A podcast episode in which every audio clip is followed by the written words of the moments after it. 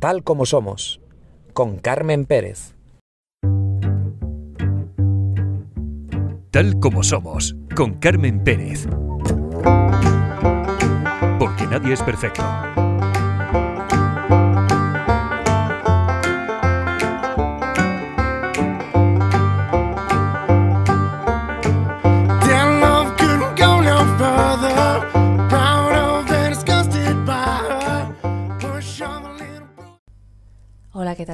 Espero y deseo que estén muy bien.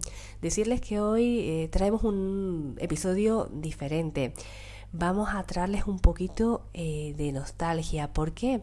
Porque vamos a descubrir las historias de aquellos valientes isleños que encontraron un nuevo hogar en San Antonio de Texas, llevando consigo sus tradiciones, costumbres y por supuesto ese espíritu inconfundible de las Islas Canarias, allá por 1730. También vamos a tener un hueco para el misterio, por eso les animo a que nos acompañen hasta el final. Vamos a compartir esos instantes, esas historias con el escritor y periodista del misterio, Luis Javier Velasco. Y ya como estamos acostumbrados, bueno, antes mm, decirles que como siempre, feliz y contenta de compartir estos momentos con todos ustedes, sí, con todos ustedes que están ahí al otro lado de la sonda.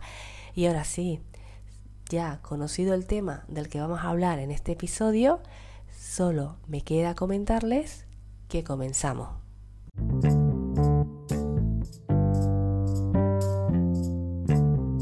Antes de comenzar, estaba hablando con el invitado de hoy. Bueno, invitado, ya un colaborador más, se puede decir, porque ha estado con nosotros en varias ocasiones. Y vamos a tratar un tema muy interesante, un tema que seguramente les va a llegar mucho, aunque no sean de las Islas Canarias. Saben que este podcast se hace desde Tenerife, una de las islas de, de, de Canarias. Y, y vamos a hablar eh, con Luis Javier Velasco, que como ya saben es escritor y periodista del misterio sobre una visita muy interesante que nos va a dar mucho de qué hablar, una visita de que ahora nos aclarará, ¿no? Con más profundidad. Bueno, primero lo voy a saludar porque me estoy liando un poco y, y prefiero saludarlo y el que nos vaya, nos vaya diciendo y guiando también un poquito. Eh, ¿Qué tal, Luis? ¿Cómo estás? ¿Bien? Buenas tardes, Carmen. Muchas gracias por contar conmigo. Un abrazo muy grande. Y bueno, eh, encantado de poder compartir contigo minutos.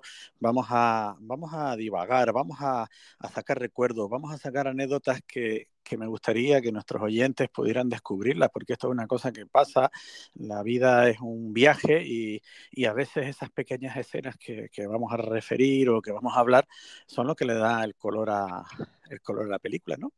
No, es que incluso hemos estado hablando antes de, como adelantaba un principio, de, de entrar ahora, eh, hablando un poquito, ¿no? Y la verdad que es un tema al que vamos a traer hoy que va a dar seguro que mucha nostalgia y, y que aunque no sean de Canarias, pues también va a generar mucha, mucha curiosidad.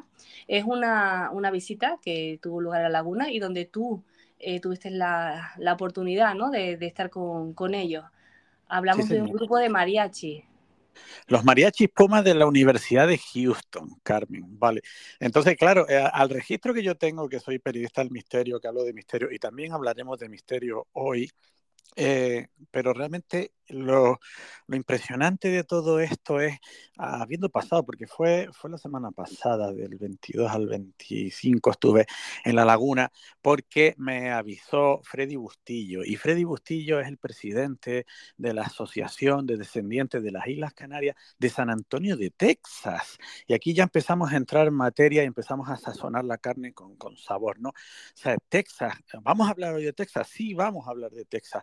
¿Por qué? Porque eh, a toro pasado y en base a, lo, los tres escenarios que vamos a plantear, vamos a poder comprobar una cosa que parece invisible, pero que está ahí, es como una huella en la arena, que a lo mejor no nos parece porque está media desdibujada, pero sí que tiene su importancia. Y esa huella es la presencia canaria en lugares tan remotos como pudiera ser pues Texas, que actualmente es Estados Unidos, pero primeramente fue uno de los virreinatos de, de, bueno, del Imperio Español, luego fue parte de la República de Texas, perdón, de, de México y actualmente de Texas. Entonces, el, lo que me gustaría hoy compartir con los, con los oyentes, con todos los que puedan llegar a tu podcast, es ese sabor canario que hay en sitios tan dispares y aparentemente lejanos como por ejemplo puede ser Texas y estamos más unidos de lo que parece.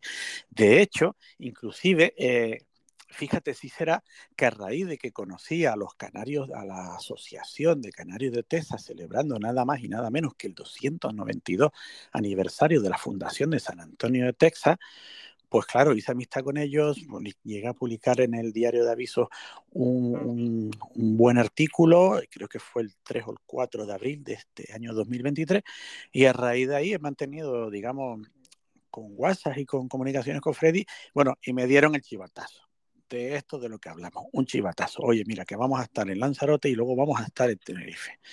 Y como me ha pillado en una época en mi vida, como estamos todos en un remolino de servidumbre, pues no pude ir a, a, tener, a Lanzarote con ellos, pero sí me desplacé a Tenerife. Y allí es donde pude contactar no solamente con Freddy y Gloria, su mujer, que, que estaban ellos pues visitando Tenerife, disfrutando porque les mueve venir a ellos, como ya contaré ahora dentro de un rato, y pude conocer también, pues mira, nada más y nada menos que a esta asociación a de Mariachi Puma de, de, la Universidad de Houston. Y es decir que en principio me desplacé a Tenerife, quería verlos, quería conocerlos, quería la laguna, quería pues compartir con ellos, o sea, me daba por contento con estar un rato, pero lo que no podía imaginar es que me pegara casi dos, ¿sabes? dos días con ellos que fue prácticamente que una casi, fiesta. Casi te adoptaron entonces, prácticamente. Sí, sí. sí, sí. Y, y, entonces me sorprendió mucho cómo, claro, todos ellos son de Houston, Texas, está cerca del Golfo de México, ¿no? Ese, esa gran parte del mar bastante cálido. Entonces ellos vinieron a Tenerife, pero todos ellos son tejanos, ¿vale? Todos ellos. No necesariamente los, los mariachis Puma son descendientes de las Islas Canarias, no necesariamente. Puede ser que haya, porque, porque San Antonio de Texas fue fundada hace 300 años, ahora se está trabajando para el 300 aniversario, pero la particularidad de San Antonio es que la fundaron 56 personas de las Islas Canarias, englobadas en 16 familias, familias que pertenecían a la isla de La Palma, a la isla de Tenerife, a la isla de Gran Canaria y mayoritariamente a Lanzarote, ¿vale? Uh -huh. Por eso ellos fueron a Lanzarote, ellos fueron a Tenerife, aprovecharon pues los mariachis Puma vinieron aquí, pues ahí seguramente en ese cóctel pues estarían pues eh, instituciones, organismos pues canarios y también a lo mejor la, el viceconsulado de, de, México aquí, es decir, lo cierto y manera es que vinieron y pude compartir con ellos pues esos momentos y la verdad que te, te voy a decir una cosa, Carmen, me enamoraron.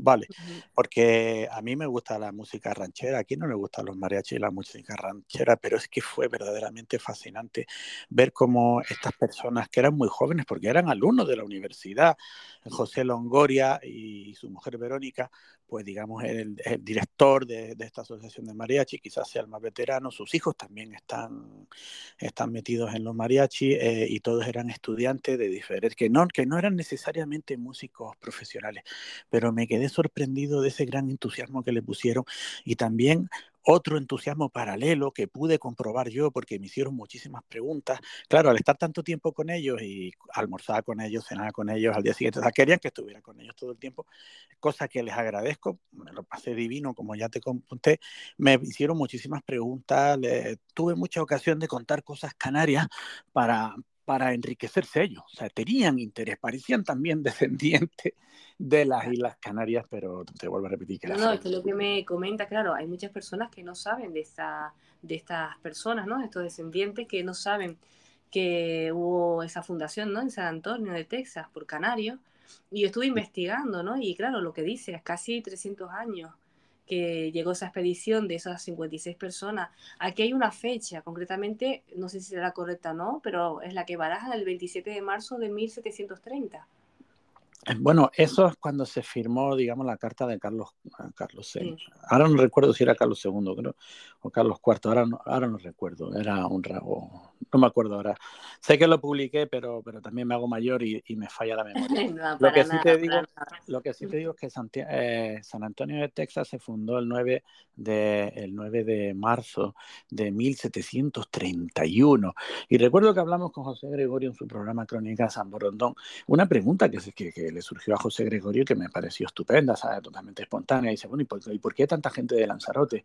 Y claro, eh, a mí me encantan los volcanes, ¿vale? Entonces, eh, lo que es la erupción del Timanfaya fue de 1730 a 1736, ¿vale?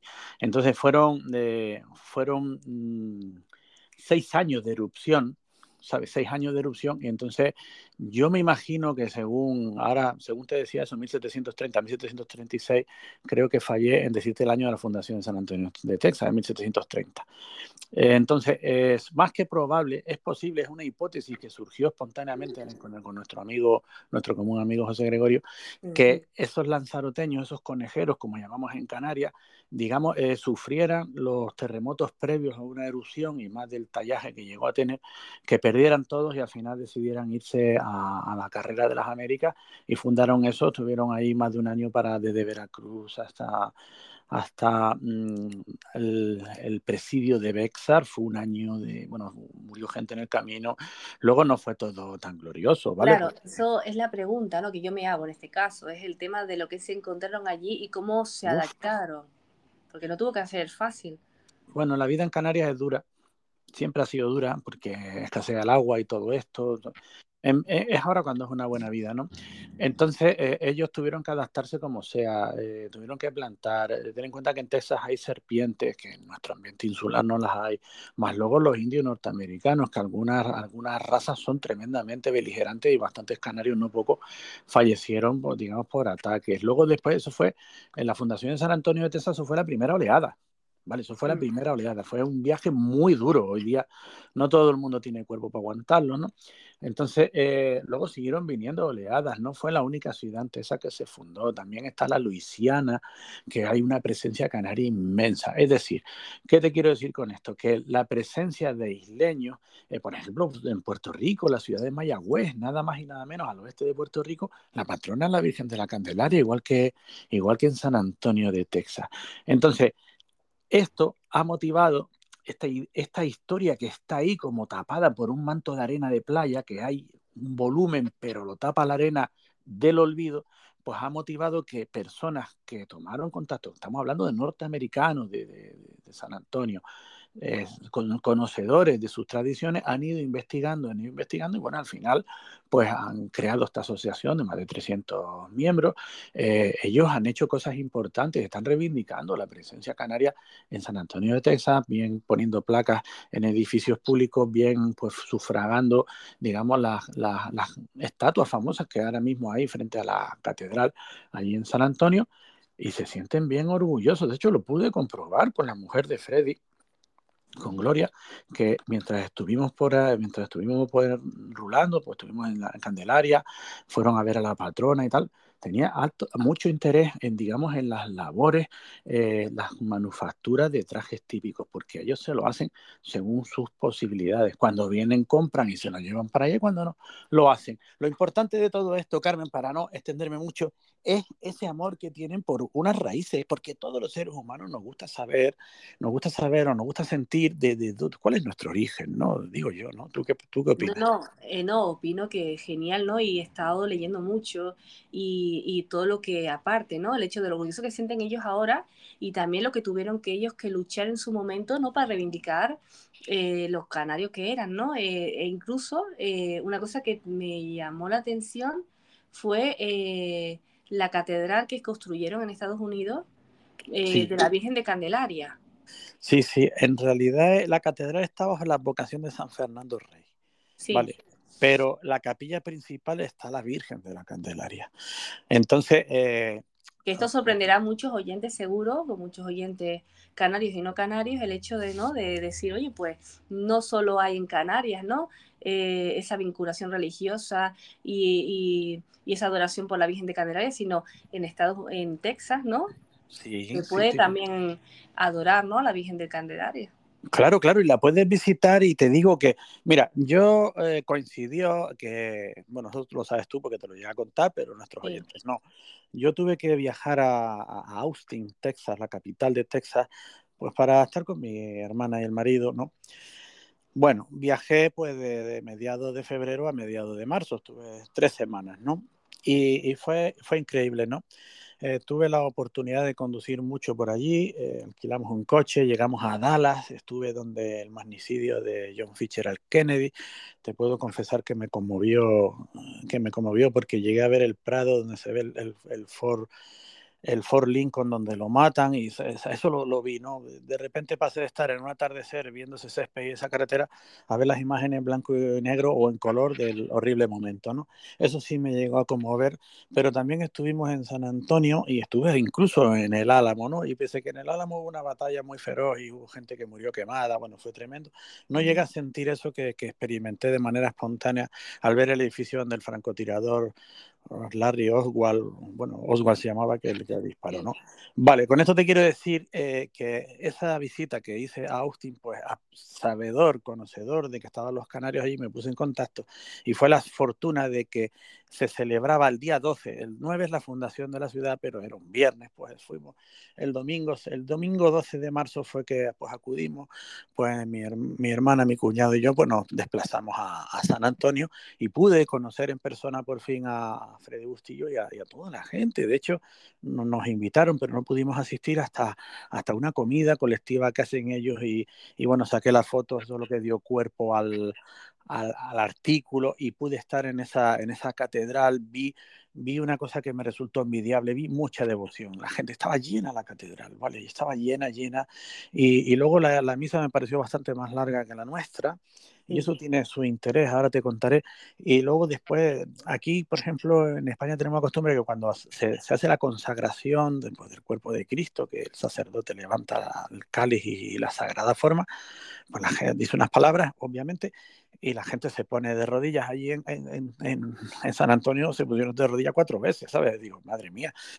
¿sabes? Si ya sí, lo que se refiere a bastante devoción, como dice, y lo que sí. nos está trasladando eh, Luis, es las ganas de ir, es decir, como que es como todo muy, muy cercano, ¿no? Es como son personas en el sentido de como muy sí. amigables en el sentido de, ¿no? Como, como sí, dices tú, ¿no? Esa defensa por lo suyo, ¿no? Sí, sí, sí, sí, sí, sí, porque yo me acuerdo que... que... Es orgullo, quería decir, es orgullo. Sí, sí, pero, pero es que es cierto lo que estás diciendo, fíjate, sin yo haberlo dicho, te, te, es como que penetras en mi mente y en mi sentir, ¿no? Ahí estaba mi hermana y yo, nos sacamos una foto, yo llevé una bandera canaria, ellos se sacaron una foto, porque ellos iban vestidos al modo canario, entonces mi hermana y yo estamos ahí en una foto, y resulta que es simpático, porque fíjate qué término acuñé, bueno, no sé si será original, pero, pero se me ocurrió, ¿no? Que mi hermana y yo éramos los dos únicos canarios eh, atlánticos y el resto eran canarios continentales, ¿no? Aunque fueran herederos de vete a saber cuántas generaciones, pero ellos llevaban con mucho orgullo sus raíces, ellos llevaron, eh, iban muy orgullosos, ¿sabes? De hecho la, la, fundamos, pues nosotros canarios, ¿qué quieres que te diga? Ellos son texanos, son muy orgullosos, vi mucho orgullo en Texas, muy, mucho orgullo patrio, pero sin embargo no, no se daba de dientes con ser canario, al contrario, era totalmente por ley de vasos comunicantes.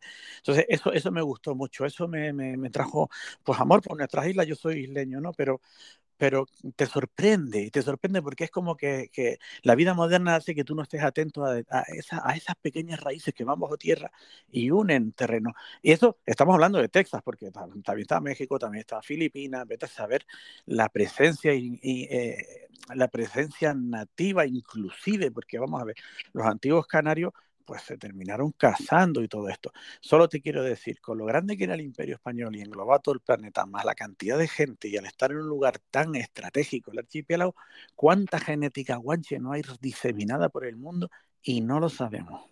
Ujú, Efectivamente, No lo sabemos. sí comentamos que tú bien me comentaste fuera de, de ahora, ¿no? De micro, Sí. y que me lo comentaste, ¿no? El hecho de que, claro, es algo un- muy costoso, ¿no? Investigar sobre ello, pero que seguramente eh, tenemos ahora esta, estos testimonios y esto que es real, ¿no? Pero ¿cuántas habrá que no conocemos? Efectivamente, pues esas son páginas que se están abriendo.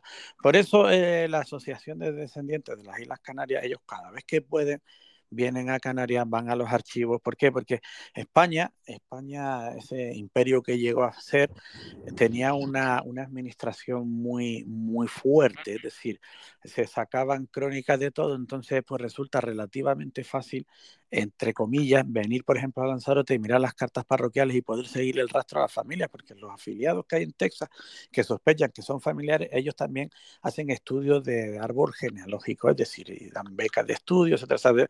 Muy contentos, por eso fui como un tiro a Tenerife cuando Freddy me llamó. ¿no? Entonces, al, al, al, al estar con Freddy y estar con los mariachis, pues, pues bueno, mira, yo no los conocía, pero me resultó estupendo. Pero lo primero que hacen es invitarme a ir con ellos en la guagua y nos fuimos a la Orotava y entonces fueron una visita que hicieron al Museo de Artesanía de Arte de ahí de la Orotava. Entonces yo pues, realmente no los conocía, conocí a Freddy, me presenté tal y pude, o sea, tuve la gran fortuna de oírlos ensayar porque luego iban, esa tarde iba a haber una misa en la parroquia de la Concepción en la Laguna, donde ellos iban hacer canciones sacras de la misa, pero en versión mariachi, las iban ensayando. Me lo pasé estupendo con ellos, yo les saqué un montón de fotos, fui conociendo a la gente y hubieron momentos verdaderamente interesantes. Por ejemplo, al entrar en el museo estaban los mariachis todos vestidos de paisanos, no iban vestidos, sino normal, y vino un colegio que coincidió de niños y va resulta que los mariachis le cantaron, creo recordar, tengo un vídeo por ahí, las mañanitas a los niños porque los profesores, o sea, fue una cosa totalmente espontánea. Los profesores no sabían eso, los mariachis les cantan a los niños. Pero me quedé de piedra, que es el segundo vídeo, donde los niños le cantan una canción que habían ensayado los mariachis. O sea, yo estaba ahí de testigo. O sea, eso fue increíble, me pone el pelo de punta. O sea, fue una cosa totalmente espontánea. Bueno, disfrutamos allí.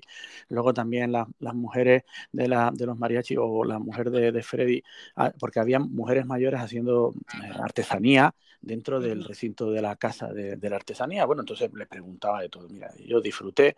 Luego, lo que no me podía imaginar es que luego los mariachis le que, querían dar una sorpresa. Ahora sí lo puedo decir porque ya pasó, pero ellos querían dar una sorpresa en la laguna cantando una canción canaria. Ellos eligieron la, la famosa canción de Tenderete. Esa de te, tenderete. Bueno, curioso, ¿no? Curioso. Sí, sí, eso lo suelen hacer porque también los mariachis han actuado en China. Ellos llevan un uniforme rojo que es el color de la Universidad de Houston, ¿no? Pues muy bien, entonces eh, José Longoria, pues imagínate que yo estaba sentado delante con Freddy en la guagua y ellos ahí, pues, pues ahí pues nos íbamos hablando, entonces me preguntó que qué me parecía de Tenderete. Bueno, pues yo la canción, yo tengo, hay bastantes canciones canarias que me sé de memoria, pero de memoria, y creo que las sé cantar. Bueno, de hecho, eh, si quieres que te diga un secreto, no Dime. podía imaginarme, no podía imaginarme, Carmen, que terminaría cantándole de Tenderete y luego una versión ya de Néstor Martín, ¿sabes? perdón, de Néstor Álamo, lo de Sombras del Nublo se las canté, pero eso fuera de, de entreno, ¿no? No te voy pero, a poner un aprieto porque te diría, cántanos, cántanos algo, pero bueno, ya depende de ti si te animas o no. no mira, ellos, ellos, se quedaron fascinados. Mira, eh, José Lengoria llegó hasta cogerme la melodía de Sombra del Nublo y no lo había escuchado nunca. Pero, pero tú imagínate la vergüenza. Pero mira, le dije, mira, por saco, yo ni vergüenza ni no vergüenza, pues les canté el, el de tenderete completo a, a, los mariachis con la voz seca, o sea, con todas las dificultades en una guagua, pero quedó verdaderamente bien. Pero sobre todo les enseñé el hey, hey, hello, ¿sabes? esos, esos hey que hacen en el folclore canario, bah, eso les encantó. De hecho, lo, ellos lo hicieron, porque el vídeo que me mandaron, que yo ya no estaba ese sábado, que era el último día, me mandaron un vídeo de la actuación cantando de tenderete y repetían el hey. Total, que me lo pasé verdaderamente encantador con ellos. No, con que, la es mujer que se de... te nota, te estamos escuchando, se nota que te lo pasaste muy bien y aparte, eh, eh, te iba a preguntar, eh, sí. no sé si para todos era la primera vez que, que estaban en, Sí, casi en todos. Sí. Canarias, ¿o no? Los, los mariachis, ¿Y. ¿Y qué te contaban? ¿Qué eran las sensaciones que tenían ellos al estar aquí? Mira, eh, se quedaron encantadísimos. ah, Claro, obviamente am- pues fueron a Tenerife, nada más que a Tenerife, ¿no? Y yo ya les decía, "Pues tenéis que venir a Gran Canaria. Y yo ya estaba elucubrando, soñando situaciones de llevarla a Gran Canaria. Se quedaron encantados con todo. Estuvimos en la, en la Candelaria, estuvimos en la Orotava.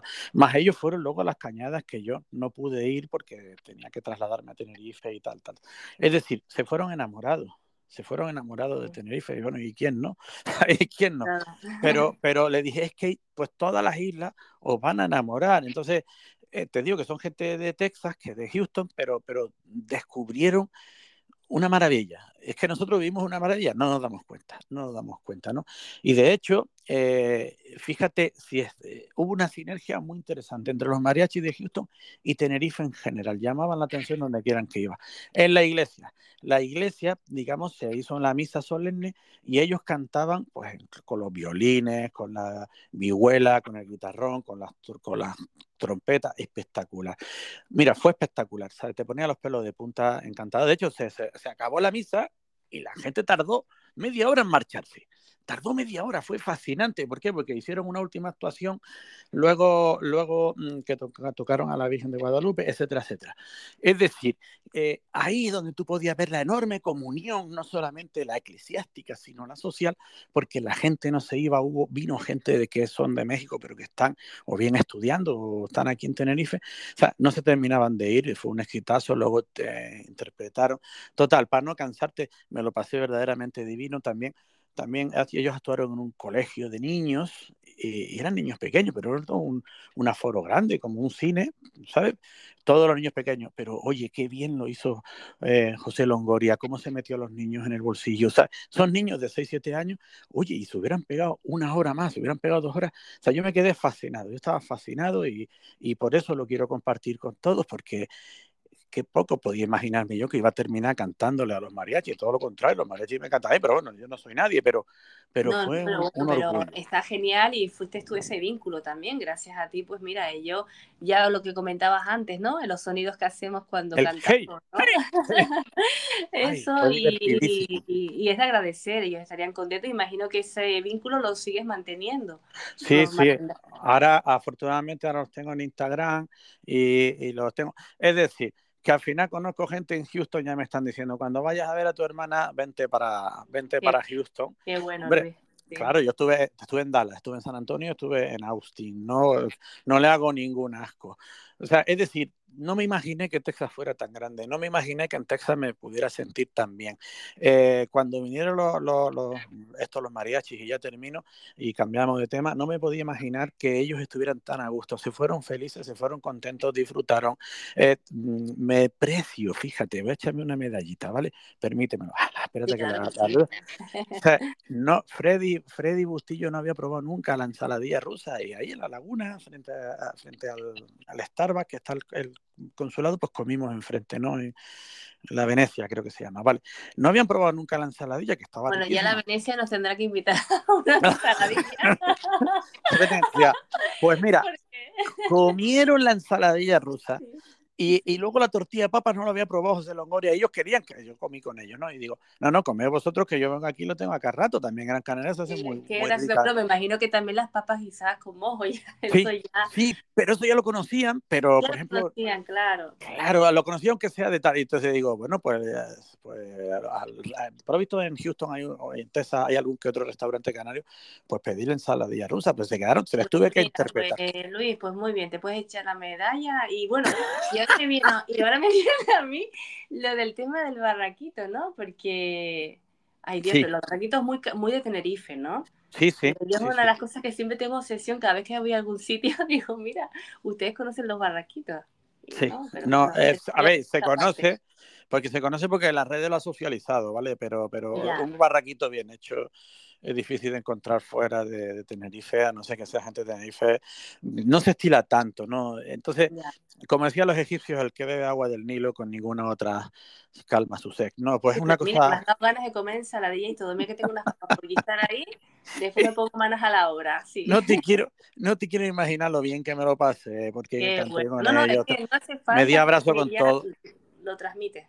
las chicas guapísimas, qué bien les quedaba. O sea, tengo que colgar en las redes fotos de ellos, pero me, o sea, Tú estás, me enamoraron. tú estás encantadísimo, tú estás Sí, con sí. ganas y bueno, seguro que volverán por aquí. Me hacía falta, me hacía falta, sea, particularmente en mi vida, por, por cosas de la vida de uno, ¿no? Eh, familiares y tal, enfermedad y todo esto, pues digamos que me hacía falta esa válvula de salida, me reí muchísimo. Pero, pero claro, después también tenemos otro, otro, otro aspecto que sería ya el último, para, porque si no me pongo a hablar y os tengo aquí. Claro, no, no, pero nosotros encantado, pero es que tú lo comentabas al principio, que también vamos a tratar un tema de misterio. Efectivamente. Pues resulta que eh, Texas es enorme y a pesar de tener un coche alquilado un montón de días, eh, hubo, hubieron, y te voy a dar otro consejo, otro, otra cosa que poca gente sabe. Eh, estuve mirando desde Austin irme a Nuevo México, claro, con coche al área 51, a Rockwell. Pero Bueno, joder. uh, 10, 12 horas de coche, madre de Dios, eh, no me fue practicable porque también tenía que atender a las cosas de la familia y este Claro. asunto. Y también, sobre todo, otro que me quedó mucha pena es una pequeña localidad de Marfa, se llama Marfa. Está cerca, relativamente cerca de la frontera de México y, y sí tiene una particularidad, bueno, en realidad tiene dos, ¿no? Dos que me llaman la atención a mí. Entonces es como una especie de, de pueblo de carretera en las planicies, se parece mucho, mucho a Fuerteventura, pero, pero no solamente entronca con Fuerteventura en su aspecto desértico, áspero y polvoriento, que, que tiene belleza. A mí Fuerteventura me encanta, que, que, quede, que quede dicho, sino que además comparte un misterio que es netamente majorero, aunque lo hay en toda Canarias, que estaríamos hablando tal vez, como decía Javier Sierra, Jesús Callejo, misterios, luces populares, ¿no? Estamos hablando, por ejemplo, en Fuerteventura, la conocidísima luz de Mafaca, que otro día podríamos hablar porque es muy interesante, la luz de Mafasca. Y allí, en Marfa, existe otra luz que se ve tanto o más como la luz de Mafasca y es tremendamente similar, consistente en una pequeña luminaria que se desarrolla por el paisaje, que vuela, que va por, por los terrenos, obviamente donde no hay carretera, es una luz que se ve al atardecer por la noche, a veces se divide en dos, a veces tienen colores azulados, rojizos, blancos, ha sido filmada, la ha visto mucha gente y le ha dado fama a ese pequeño pueblo. La luz de Marfa. Entonces, claro, Marfa, lo que tú comentas, que encima en este caso Sí. es, un, eh, es un, un fenómeno que lo ha visto muchísimas personas. Sí, en los últimos años sí. Sí, porque, a, a ver, eh, los norteamericanos, eh, y tú lo puedes ver si vas a Londres, vas a Estados a, a United Kingdom, o sea, a Inglaterra, eh, el mundo anglosajón, digamos, lo misterioso lo abraza, incluso hasta lo rentabiliza, porque si en tal torre de tal castillo hay un fantasma, pues ponemos entrada, oye, damos, damos de comer también a la gente, y la gente también quiere conocer, hay hoteles en Estados Unidos que tienen fantasmas y y la gente alquila esas habitaciones. Nosotros, lo, lo, el mundo hispano, es como que, como que nos da un poco más de repelús, como que lo tratamos de tapar, es totalmente inverso. Sin embargo, el fenómeno de Marfa y Mafasca he descubierto en este año, he descubierto, siguiéndole un poco la pista, aunque te repito que no pude desplazarme a Marfa, pero si hubiera habido un aeropuerto cerca, a lo mejor me cojo un avión y hubiera ido, porque en coche era, era una paliza tremenda, ¿no? Y, y, yo fui en febrero o marzo y tenía que ir con el aire acondicionado todo el tiempo puesto. Es que ahí hace calor en Texas, madre mía, en Houston ni te cuento. Pues total, que esa luz es tan célebre que hasta el mismo actor James Dean, creo, cuando se estaba rodando la serie Gigante, que fue ahí por Marfa, pues llegó a pedir un telescopio y lo instaló en su habitación para, para poder ver. Hay hasta miradores para ver el tema de la, luma, de la luz de Marfa. Entonces, se parece mucho. Son una pequeña luminaria que como que tiene inteligencia, que aparece desaparece, que a veces está bastante más rato que nuestra conocida luz de Mafasca. Es más escurridiza, la luz de Mafasca nuestra persigue coche, se deja ver. Hay como una intencionalidad de dejarse ver pero lo, cierto y manera es que después, según he ido profundizando, y aquí, como decía mi abuela en paz descanse, voy a echar a andar la pensadera, a, utilicé la palabra marfa, se da cierto aire a mafasca. Sí, se da sí, cierto aire.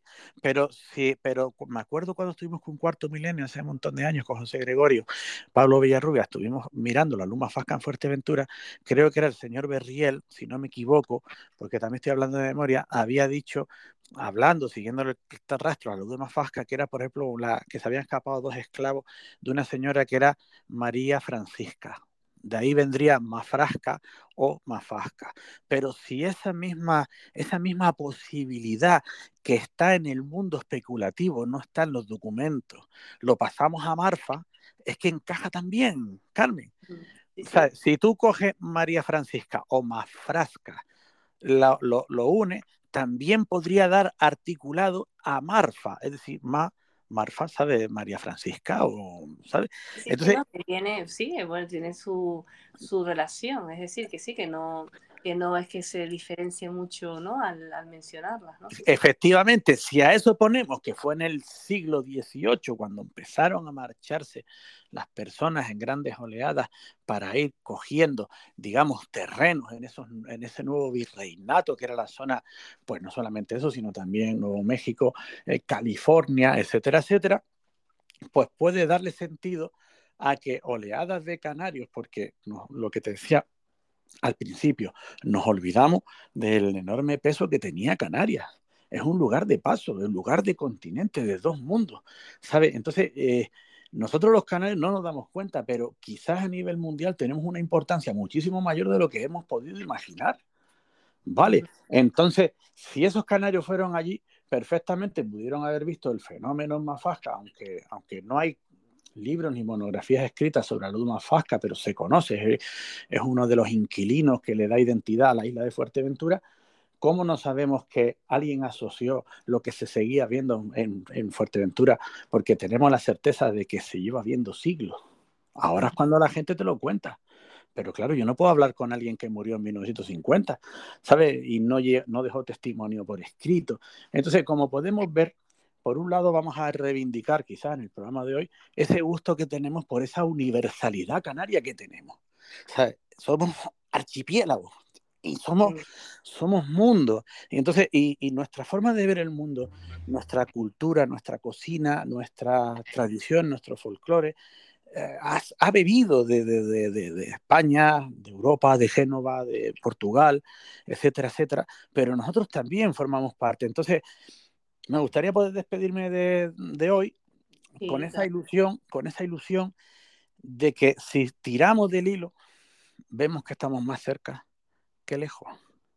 Y eso hay que trabajarlo. Por eso todo lo que hemos hablado hoy es un inmenso libro abierto en el que podemos trabajar en el futuro. No Muestra de ellos, todos los que he comentado, y estoy convencidísima que los oyentes, sean o no canarios, les ha generado esa, esa duda, ¿no? Y seguro que más de una persona empezará a indagar o, o seguro que te va a agradecer todo, toda la información que has mostrado en este, en este episodio, que muchos desconocían, en las que en, entre esas personas me incluyo yo. Claro, pero, pero esto, por ejemplo, es tener eh, curiosidad, ¿no? Yo tenía que ir a, a, a, Texas, lo que no me podía imaginar es que iba a tener la fortuna de coincidir con el 292 aniversario, porque de 53 semanas que tiene un año, pues las tres semanas que estuve justo ahí al final casi, porque a los cinco estaba, días me volvía. Estaba para ti. Y, y simplemente mirar, mirar y atreverte a soñar. Y a veces si te atreves a soñar y, y, como, lo, como cuando de pequeño hacíamos los conjuntos, pues al final salen relaciones. Y, y bueno, ya me encantaría que los, los mariachis volvieran, pero si voy a Texas, pues pues tendré que ir a verlos, claro, ¿sabes? A José Longoria, que, que, que me lo pasé genial con él, qué tío más grande, crack, con, con Freddy Bustillo. Bueno, les enviamos, les enviamos un saludo desde aquí porque nos escuchan que los quiero mucho a todos ellos porque me, me, me, conquistaron, en fin. Y nada, y a nuestros oyentes, sean o no archipelágicos, sean o no continentales, sean de Europa, sean de África, de, de Hispanoamérica, eh, que cojan gusto por la vida. O sea, que si tienen que viajar, tanto si es por trabajo, familia, lo que sea, que, que estén con los ojos abiertos, porque detrás de cada mato no solamente puede haber una liebre, sino puede haber una historia, puede haber algo que conecta, ¿sabes? Y eso es lo que nos hace grandes. Y ahí, pues, me gustaría que quedara esa reflexión. Me parece una buena reflexión y, y por supuesto, ¿no? Y, y, bastante acertada en este, en este episodio. Pues, Luis, ¿qué te digo? Que como siempre es un placer tenerte aquí en Tal Como Somos y que volveremos a escucharnos seguro. Seguro sí, pronto. sí.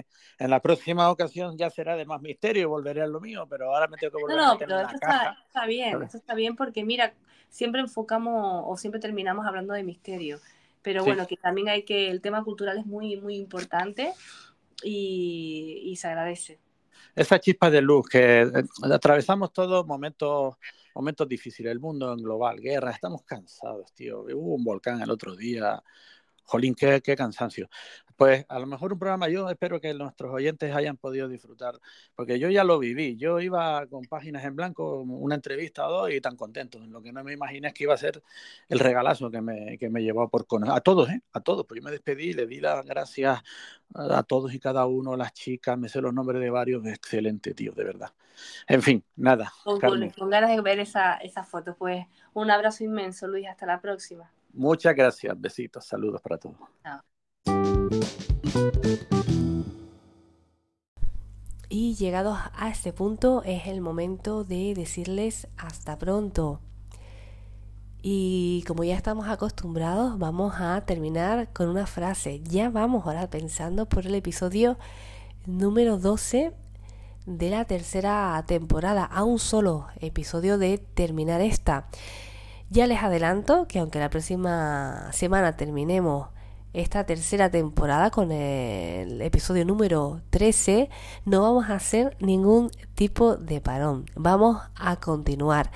Y el tema de parones y de seguir creo que tiene que ver un poco con la frase que hemos elegido para finalizar este episodio. La frase dice lo siguiente.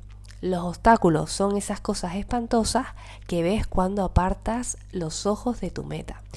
Pues más o menos lo que solemos decir muchas veces aquí, que para atrás ni para coger impulso, objetivo puesto en una meta y seguir hasta conseguirla. Ya sabemos, lo hemos dicho un montón de veces, que muchas veces no es fácil, pero bueno, que hay que insistir, ser perseverante, estoy convencida de que tarde o temprano lo van a conseguir. Y la canción, la canción viene en esta ocasión de la gran María Isabel Anita Carmen de Jesús Vargas Lizano, conocida como Chabela Vargas. ¿Qué les digo? Que sean felices, que disfruten del camino, porque nadie es perfecto. Ah, y recuerden, que la vida solo es perfecta en las películas.